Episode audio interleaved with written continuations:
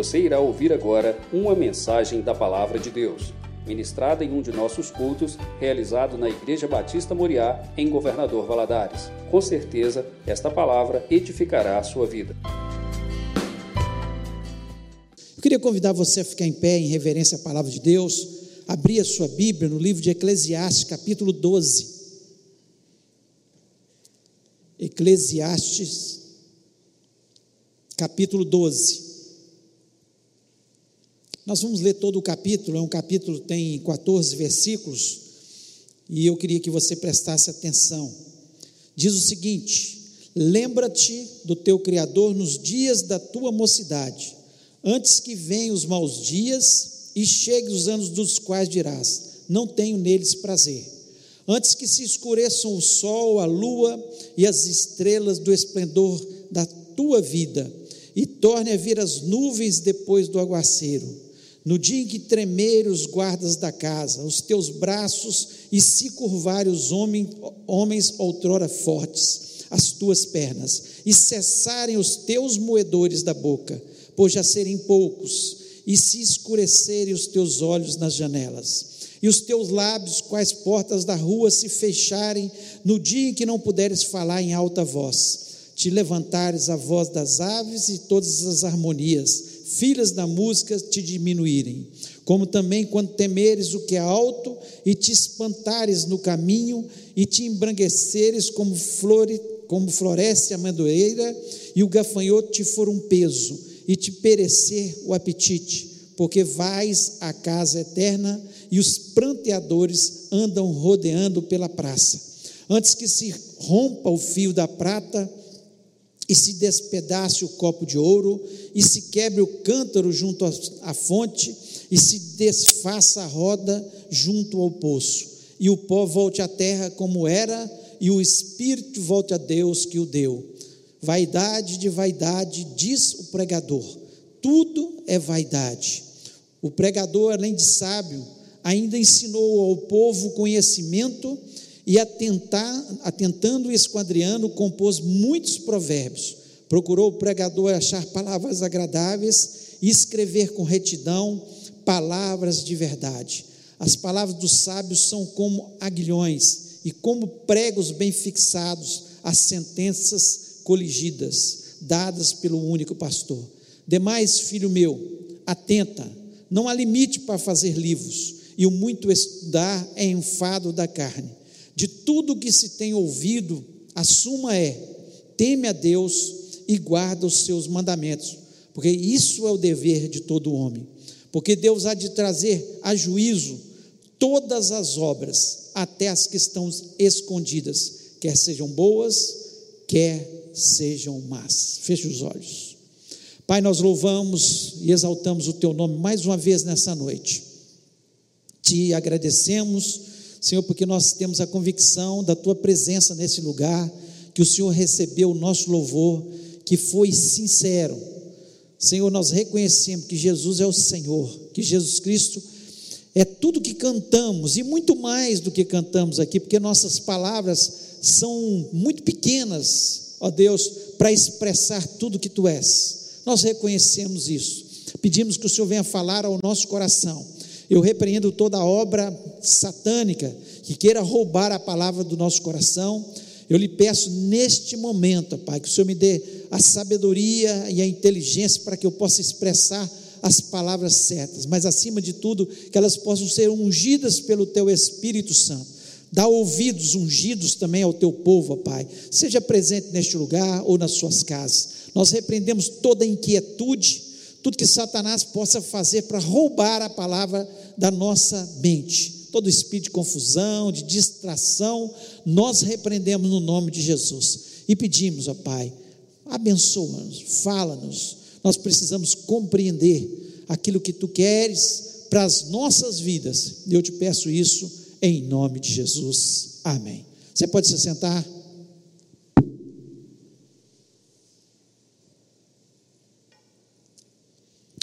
Esse último capítulo de Eclesiastes é como se fosse o fechamento de todo o livro de Eclesiastes. É um livro escrito provavelmente por Salomão, mais provável que seja Salomão que tenha escrito esse livro, pelas palavras, pelo entendimento, pelas palavras sábias.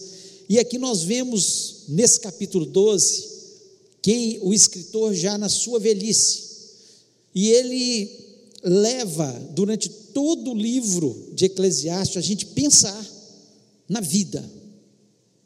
É, o tempo todo nos levando a pensar na vida, pensar como é que nós estamos vivendo nessa terra, o que, que nós usufruímos dessa terra, nós olharmos para as coisas da vida e podermos chegar no final da nossa história com a compreensão melhor do que Salomão teve da vida, porque ele só na sua velhice pela descrição desse texto, ele reconheceu muitas coisas, inclusive que ele achava que estava fazendo certo no passado e descobriu que era uma ilusão.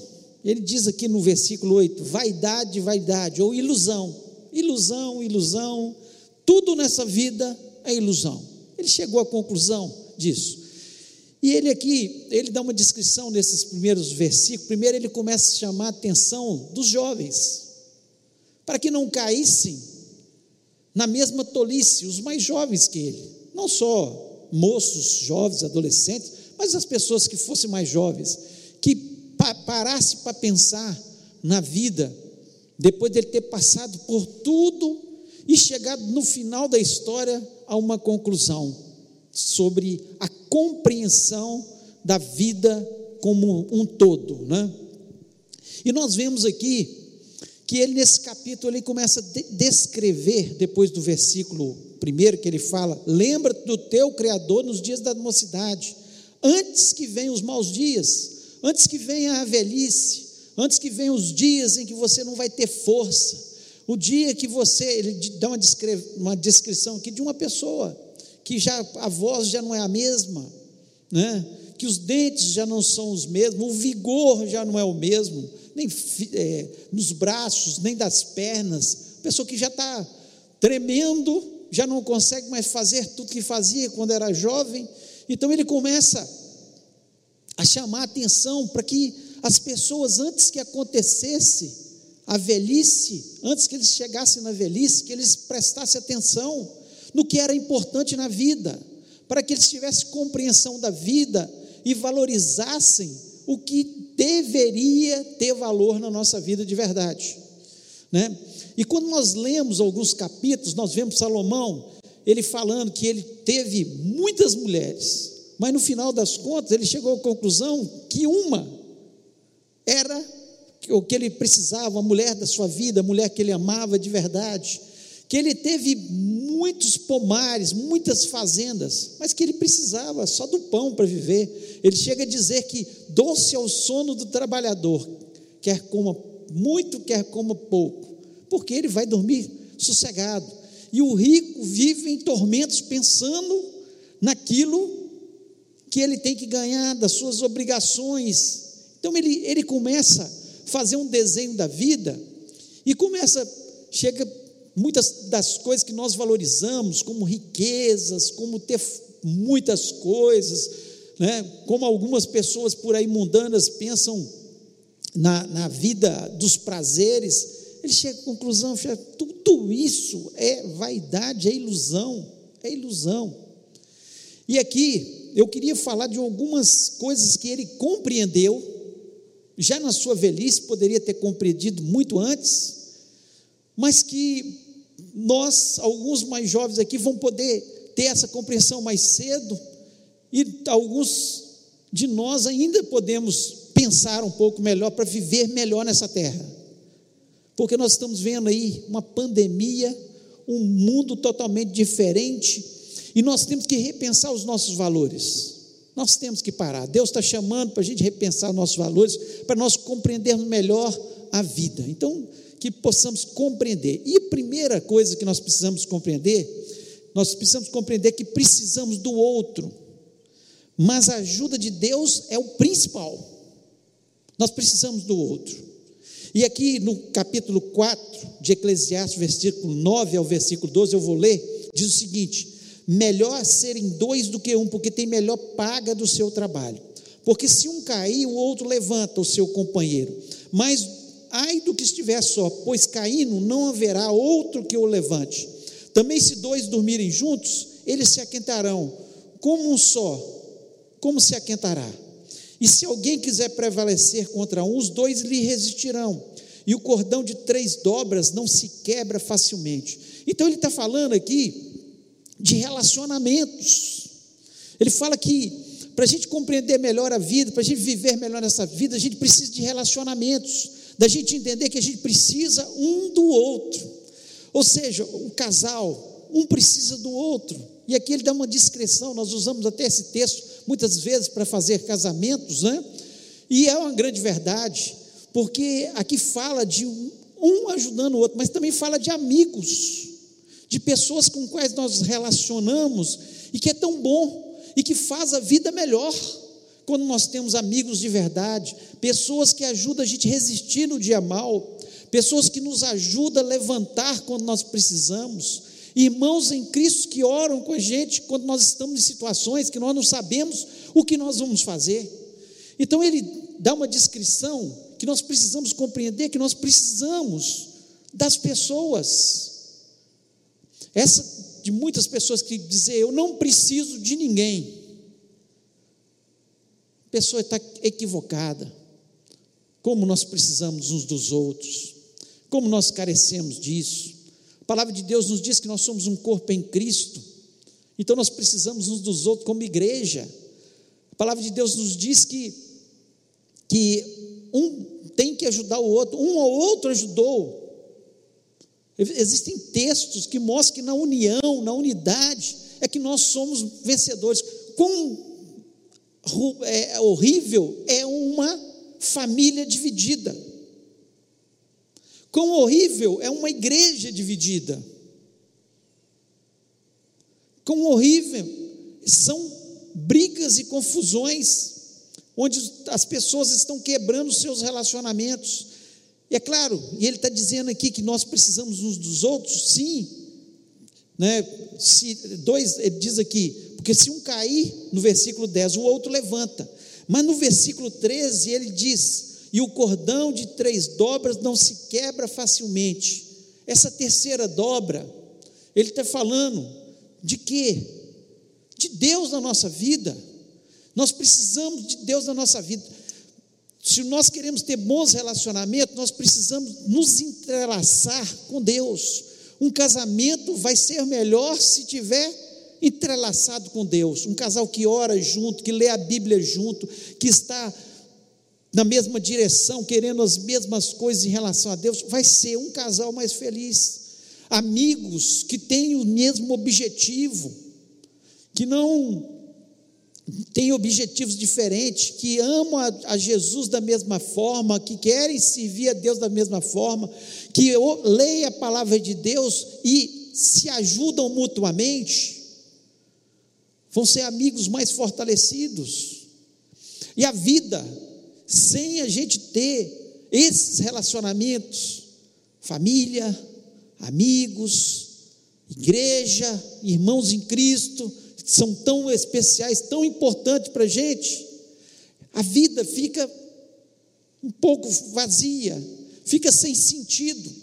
Então Salomão está querendo dizer, nesse livro de Eclesiastes, ele diz isso de forma clara, e, e ele, ele, ele coloca uma coisa que eu acho muito interessante: que todo esforço humano sem Deus, ele não tem sentido. E a gente vê isso lá no capítulo 12, versículo 12, ele diz o seguinte: E demais diz, filho meu, atenta, não há limites para fazer livro, e o muito estudar enfadonho é da carne. Ou seja, quando eu me esforço demais, procurando conquistar as coisas, só vai trazer problemas para a minha vida. Vou estar cansado. Quanto que o mais importante são os relacionamentos com as pessoas, são os relacionamentos com Deus. E no, em Provérbios capítulo 2, versículo 10, ele, Salomão diz uma coisa interessante. Ele diz o seguinte: porque a sabedoria entrará no seu coração e o conhecimento será suave à tua alma. O que, é que nós precisamos? Da sabedoria de Deus.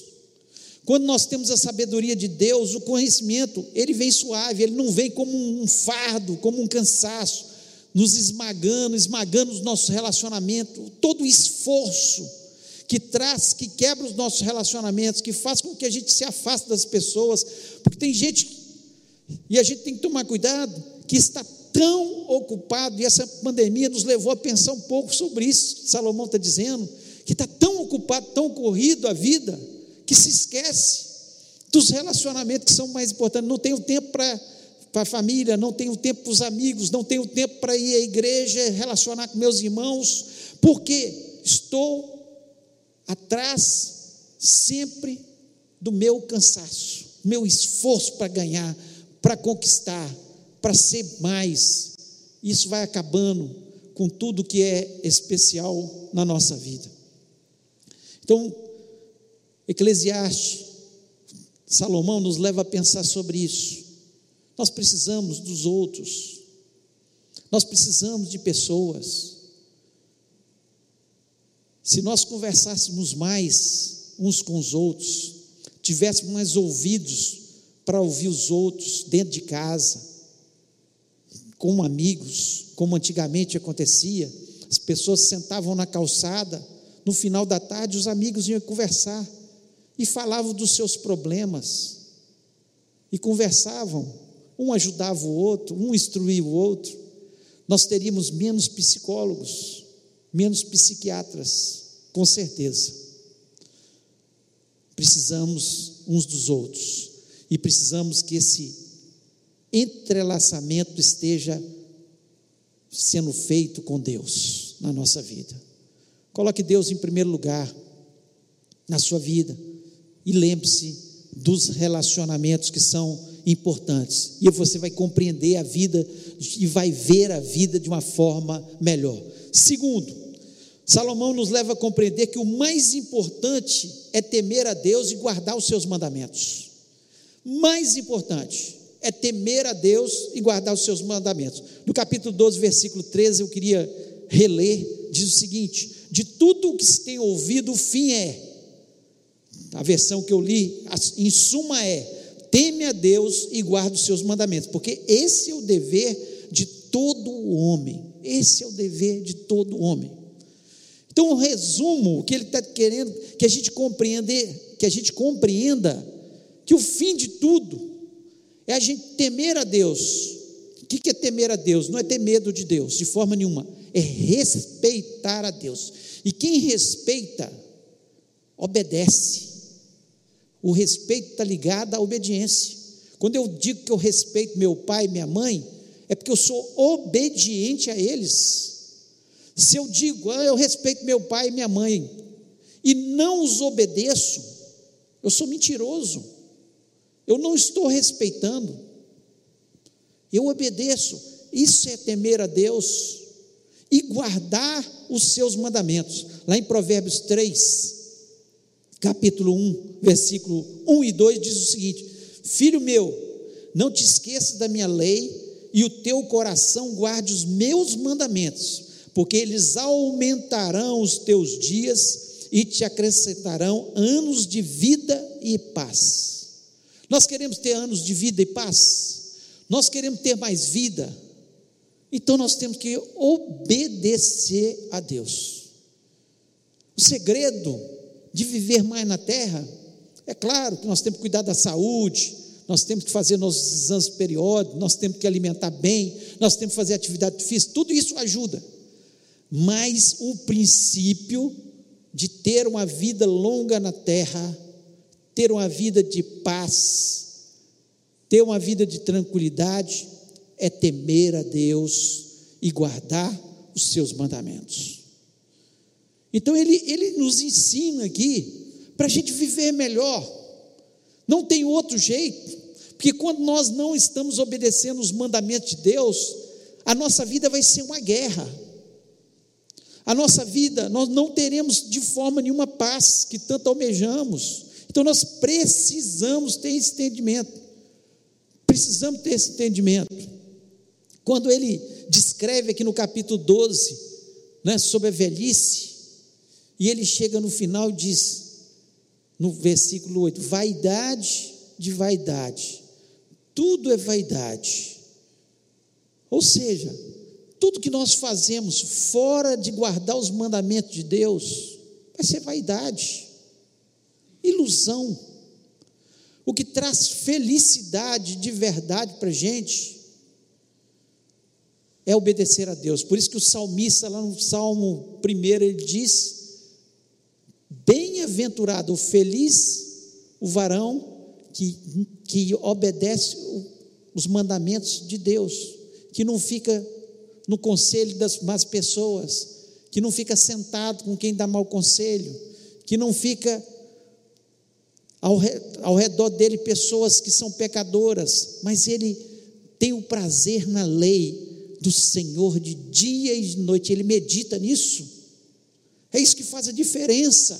Salomão queria, depois de viver tantos anos em pecado, porque ele se afastou de Deus, ele pediu sabedoria, Deus deu um reino sobre todos os reinos. Ele se tornou um homem rico, um homem sábio, um homem que fez provérbios, fez músicas, um homem que conhecia de todas as coisas. E ele chega no final e fala: Olha, eu tive as mulheres que eu queria, tive as fazendas que eu queria, tive as, os cavalos que eu queria, ou seja, se fosse hoje, ele fala: tive os carros que eu quis, tive os jatos que eu quis. Eu tive tudo e cheguei na conclusão que tudo aquilo era vaidade e que eu só precisava de uma coisa: temer a Deus e guardar os seus mandamentos. Então, quando a gente compreende isso, a nossa vida vai com certeza ser uma vida melhor, uma vida mais feliz. O que ele deixa escrito aqui é para a gente não chegar na velhice e olhando para trás, da forma que ele estava olhando, e chega à conclusão que tudo, tudo foi ilusão.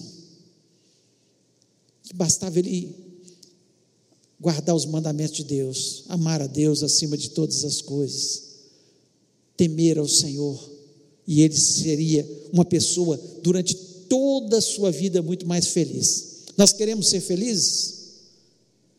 compreenda melhor a vida. Olha o que, que ele está dizendo.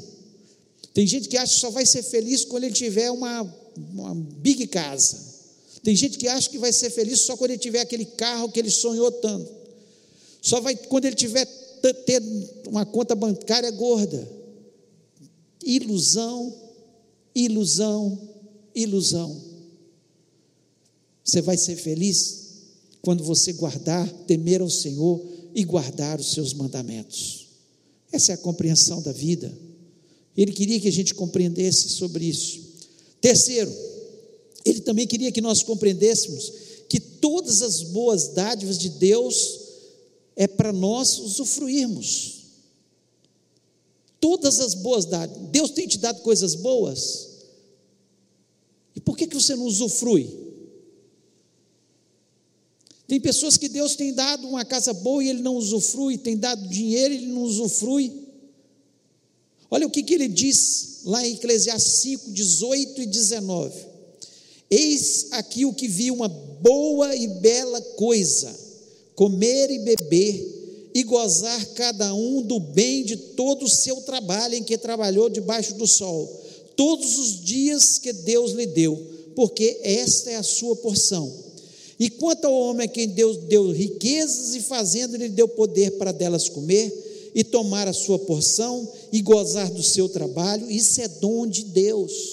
Se Deus te deu, usufrua. É isso que Salomão está dizendo. Tem pessoas que Deus está dando e ele não usufrui. Ele acha que ele tem que guardar guardar, não estou dizendo aqui, eu não sou, sou, contra o desperdiçador, a Bíblia é contra o desperdiçador, aquele que não poupa para o futuro, José nos ensina a poupar, mas ele poupou parte, o resto ele usufruiu. Então, se Deus tem te dado, por que, que você não está usufruindo? Das coisas que Deus te deu. E ainda no versículo, capítulo 9, versículo 9, ele ainda diz o seguinte: goza a vida com a mulher que amas, todos os dias da vida da tua mocidade, quais Deus te deu debaixo do sol, todos os dias da tua vaidade, porque essa é a tua porção nessa vida e do teu trabalho que fizeste debaixo do sol. Então, um homem que tinha tido mil mulheres, e ele chega aqui com a conclusão que ele devia gozar com a mulher que ama, que ele amava. Então, o que Deus quer que a gente faça nessa vida, se Ele está nos dando algumas coisas para nós usufruirmos, aqui a mulher pode ser o marido, pode ser o filho que tu amas, usufrua da vida, daquelas coisas que Deus tem te dado, a sua família. Se Ele tem te dado o sustento, amém usufrua disso. Se Ele tem te dado mais, usufrua do bem que Deus está te dando. Se tem uma coisa que a Bíblia condena, chama avareza. Avarento é comparado ao idólatra. Tem pessoas que ganham, ganham e não usufruem. Ganham, ganham e não ajudam ninguém não estendem a mão ao necessitado, não se importam, acham que vão carregar aquilo. Não vão carregar. Então, ele está aqui dizendo: tudo é ilusão.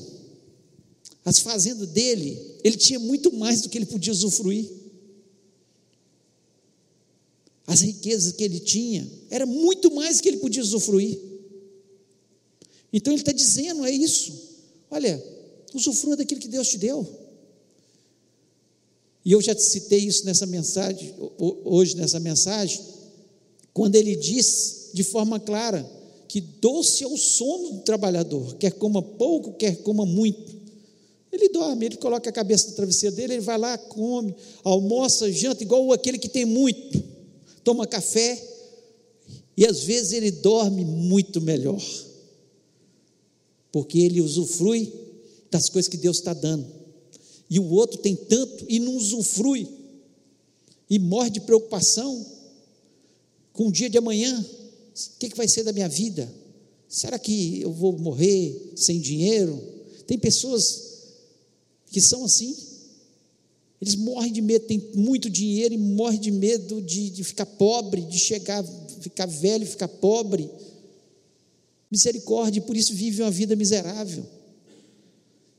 Então, aqui são palavras sábias de Salomão quando olhou para trás na vida dele e falou, estava aconselhando as pessoas, não adianta ter muito.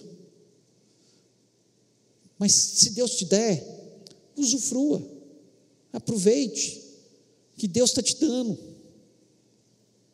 E para nós terminarmos, Salomão nos leva a compreender que Deus julgará todos, a todos, todos.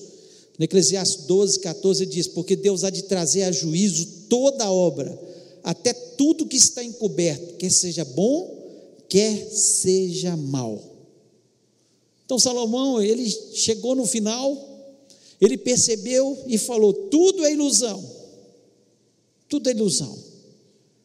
Uma coisa é certa: Deus há de trazer juízo a toda a obra. No versículo que antecede esse versículo, o versículo 13, né, ele diz: De tudo que tem ouvido, a suma é: teme a Deus e guarde os seus mandamentos, porque isso é o dever de todo homem. Então ele faz uma comparação, ele fala: olha, você teme a Deus, esse é o dever de todo homem. Tem uma coisa: Deus vai trazer a juízo todas as coisas, todas as obras. Não adianta falar, pensar que está escondido. Não adianta que você pode enganar as pessoas. Você pode até enganar as pessoas, mas a Deus você não engana. É isso que ele está dizendo. Um dia nós vamos ser, chegar diante de Deus. E como nós vamos chegar diante de Deus? Qual a história da nossa vida? Que, que nós teremos para mostrar. Não adianta eu falar que eu vou à igreja se eu não entreguei meu coração a Jesus Cristo verdadeiramente. E Jesus Cristo diz que aquele que diz que é dele, segue os mandamentos dele. Não adianta eu falar, eu sou de Jesus e eu faço tudo contrário o que diz a palavra de Deus. Não adianta. Nós vamos chegar diante de Deus. E Ele queria que a gente compreendesse, chegasse aqui no final, como Ele chegou na sua vida e compreendeu isso, Ele chega à conclusão que tudo, tudo foi ilusão. Que a única coisa, e Ele chegou a essa conclusão, se Ele chegou a essa conclusão, Ele se voltou para Deus, certamente, né? que é temer ao Senhor, guardar os seus mandamentos. E não adiantava ele olhar para trás da vida dele, ele olhava uma vida podre, uma vida de idolatria, uma vida de pecado, uma vida de um coração contaminado, um coração orgulhoso, um coração que não estava voltado para as coisas de Deus. E ele chega aqui, olha, tudo virá juízo. Tudo virá juízo. Então nós precisamos ter essa compreensão. No Eclesiastes capítulo 7, versículo 2, ele diz o seguinte: melhor é ir à casa onde há luto do que a casa onde há banquete, porque ali se vê o fim de todos os homens e os vivos o aplicam ao coração. Então é melhor, ele está dizendo: olha, melhor ir na casa onde tem luto porque no caso tem luto, nós paramos para pensar na vida. O que eu estou fazendo da minha vida? Vai ter um juízo.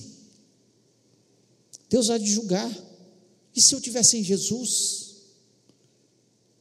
Não é ir à igreja que salva. Não é a placa que tem ali na igreja.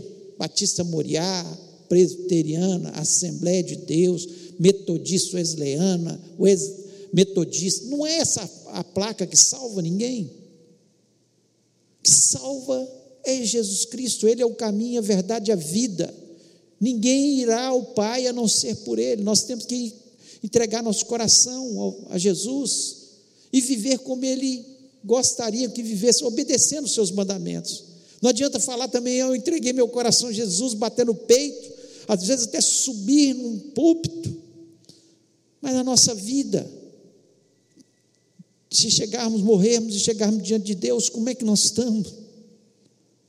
Precisamos pensar, compreender a vida. Vai ter juízo. Vai ter juízo.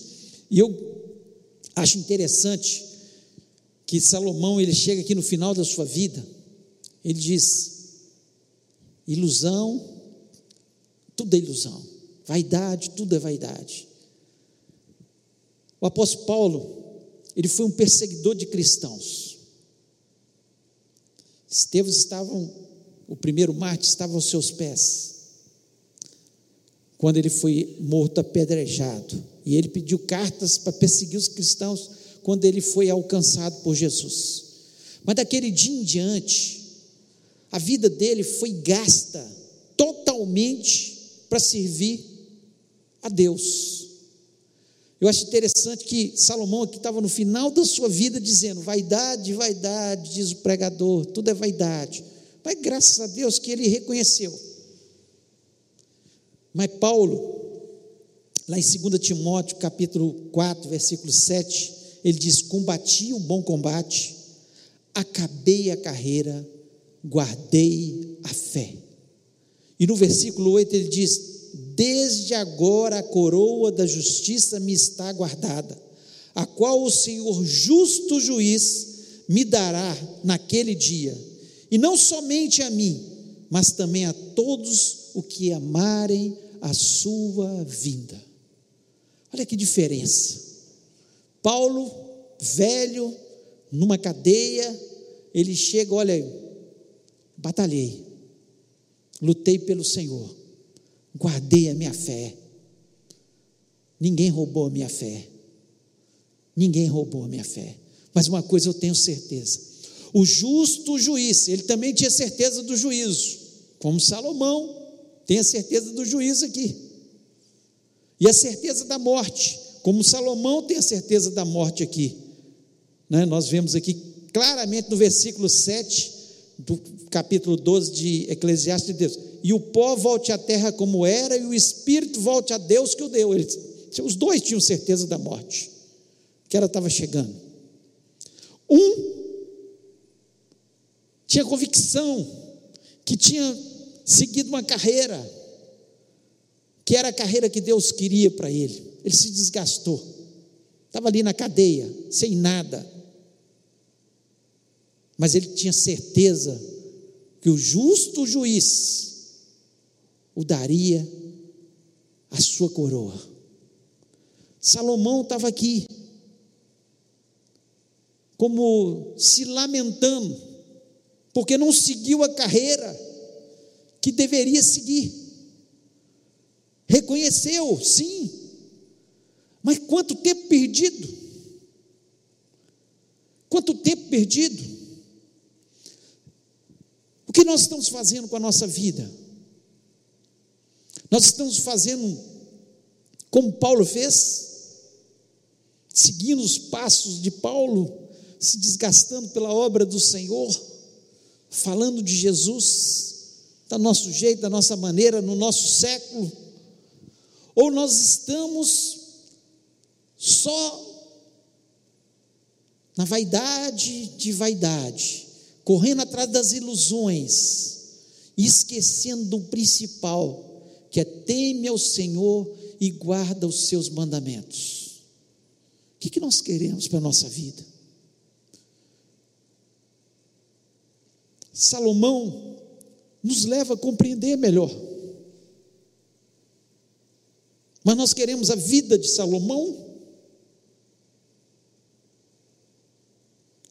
Nós queremos só o dia que nós estivermos já sem força, sem voz, sem audição, sem apetite, ter chegado a nossa velhice olhar para trás, eu podia ter feito isso, aquilo, aquilo outro.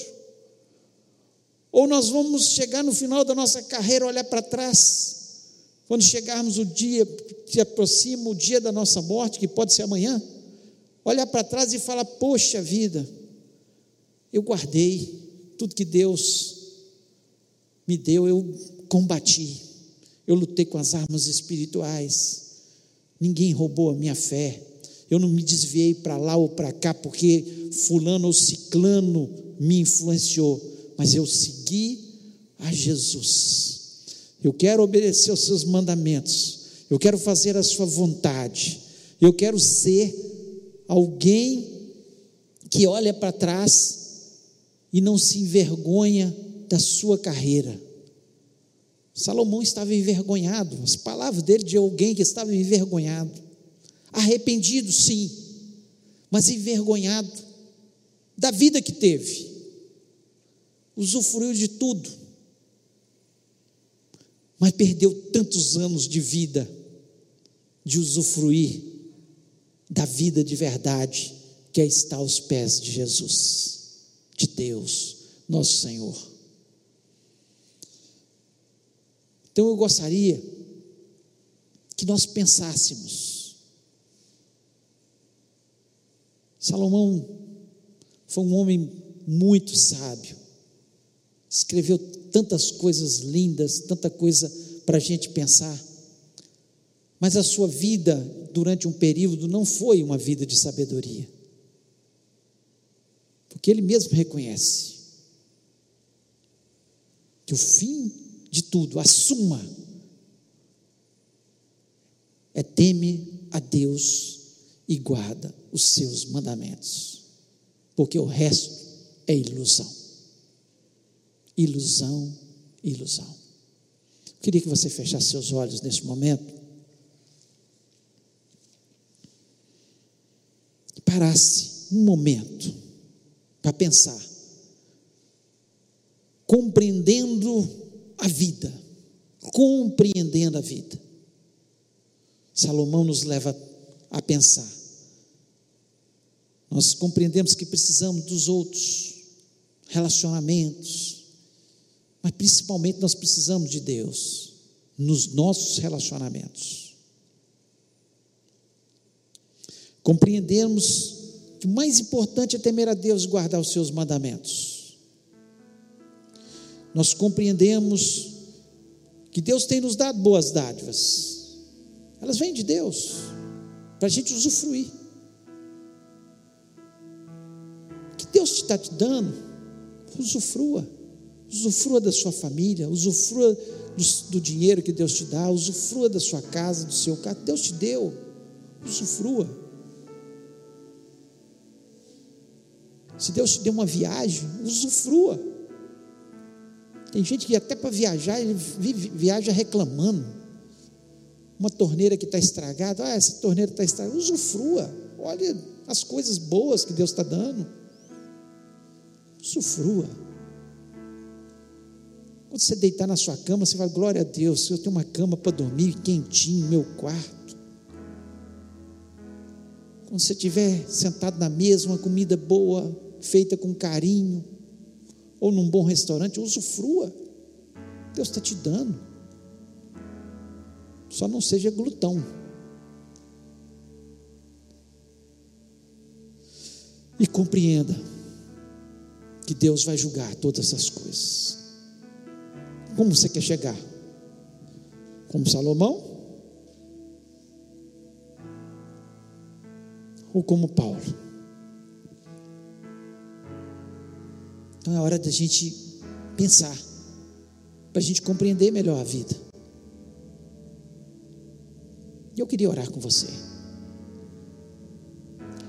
Eu queria que você ficasse em pé neste momento, onde você estiver, na sua casa, aqui dentro do templo colocasse a mão no seu coração, falasse com Deus, Pai, se você quiser fazer essa oração, fale com Deus, Pai, eu queria, eu quero compreender. Talvez você esteja vivendo em uma dessas áreas que eu falei de forma errada, talvez nos seus relacionamentos, talvez na sua forma de temer a Deus, guardar os seus mandamentos, não está guardando os mandamentos de Deus talvez deixando de usufruir das dádivas que Deus está te dando. É Deus que dá, Deus que nos dá. Ou talvez não está entendendo que Deus vai julgar todas as coisas que você está fazendo da sua vida. Você quer chegar só na velhice, olhar para trás como Salomão? Ou você quer ser um Paulo da vida, alguém que dá vida, se desgasta pelo Senhor. Tem a hora, eu, eu, eu sei disso, muitas vezes a gente fica tão decepcionado com pessoas, até, às vezes até dentro da igreja, que dá vontade de falar assim: eu não vou fazer mais nada para Jesus. Você não está fazendo para homem. Você não está fazendo para homem. Isso que a gente faz é para Deus. É Ele que vai te dar a coroa da justiça. Ele que vai te dar, vai te coroar naquele dia. Não são os homens. Paulo tinha essa compreensão.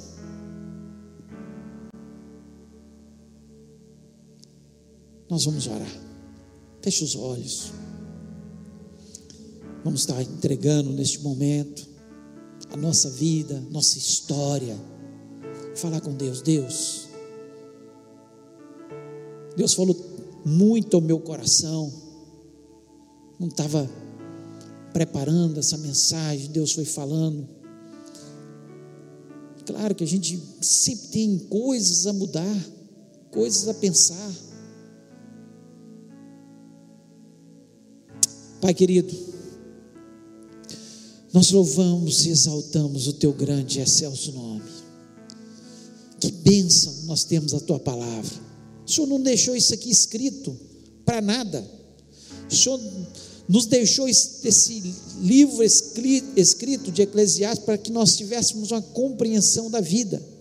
Salomão vai colocando, Senhor, uma história de vida uma história torta de vida que ele chega no final e ele compreende que ele precisava precisava ter vivido de uma forma diferente e ele faz mudanças na sua vida. Não foi tarde.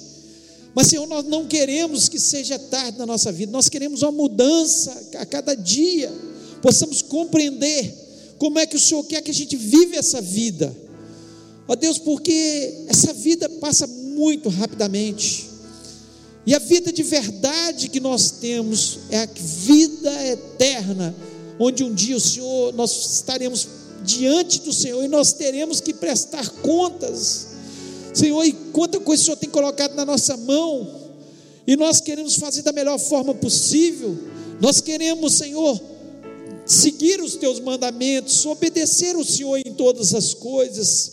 Ó Deus, em nome de Jesus Cristo, que o Senhor esteja quebrando aqueles que estão vivendo um mau relacionamento, que não têm valorizado o relacionamento, seja, Senhor, com os homens, Senhor, com a sua família, seja nos seus amigos, ou seja, esse relacionamento com Deus que fortalece a nossa família, os nossos amigos, nossa igreja, ó Deus, que ele seja vivo, que o Senhor trabalhe nisso, ó Deus, ensina-nos a ter compreensão que a vida é muito melhor quando nós obedecemos os teus mandamentos.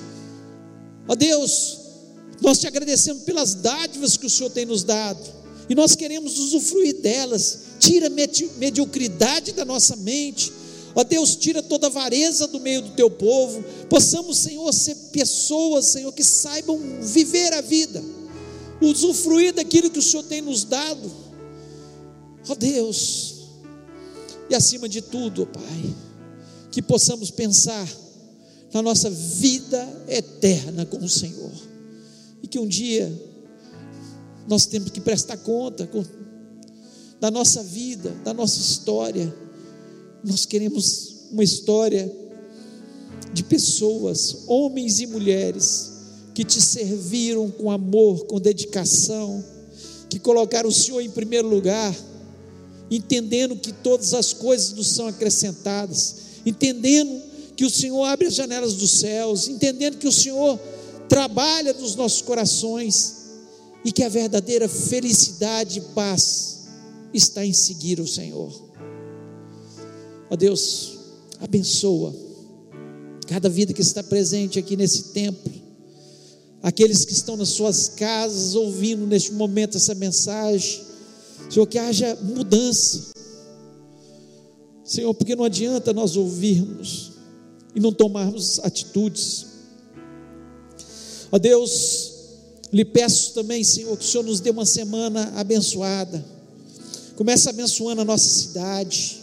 Em nome de Jesus, nós repreendemos todos os demônios que têm afligido a nossa cidade. Nós abençoamos essa cidade, ó Pai. Pedimos que o Senhor cure aqueles que estão nos hospitais. Senhor, que essa doença possa retroceder em nome de Jesus da nossa cidade. Ó Deus, abençoa o nosso país, tem misericórdia dessa nação, que essa nação possa servir ao Senhor, que as pessoas possam ter entendimento que só o Senhor é Deus e não há outro Deus como o Senhor. Ó Deus, realiza os nossos sonhos, que essa semana seja uma semana de vitória, de bênção. Ó Deus, envergonha Satanás. Senhor, eu sei que muitos aqui têm problemas para resolver, que o Senhor vá à nossa frente, que o Senhor seja esse cordão de três dobras, ó Pai, que realmente nos ajuda. Se um amigo, se um familiar estende as mãos para a gente, já ajuda. Quando o Senhor estende, é certeza da vitória e da bênção, é certeza da porta aberta, é certeza, Senhor, que nós vamos ser mais que vencedores em Cristo Jesus.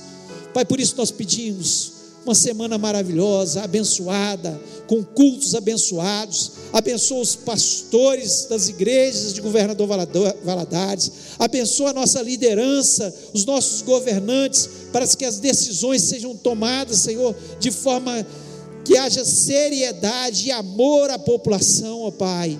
Cura a nossa terra, Senhor, em nome de Jesus. Ó Deus, tem misericórdia. Senhor, eu peço pela vida da Jabe, Senhor que o Senhor vá de encontro à sua enfermidade. O Senhor é poderoso para curar, em nome de Jesus. Ó Deus, tudo está nas tuas mãos.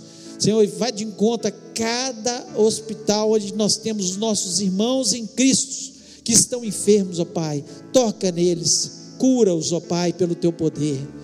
Deus, muito obrigado pela tua presença neste lugar. Muito obrigado por cada vida presente. Ó Deus, que possamos sair deste lugar revigorados, abençoados, determinados a ter uma vida plena com o Senhor, uma vida que é aquela que o Senhor quer que tenhamos, ó Pai, que haja compreensão do teu povo e que o Senhor nos abençoe de uma forma grandiosa.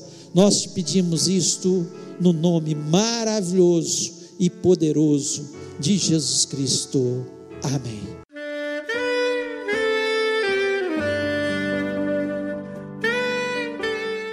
Querido amigo, Deus se interessa por você. Ele conhece as circunstâncias atuais da sua vida. Não hesite em buscá-lo.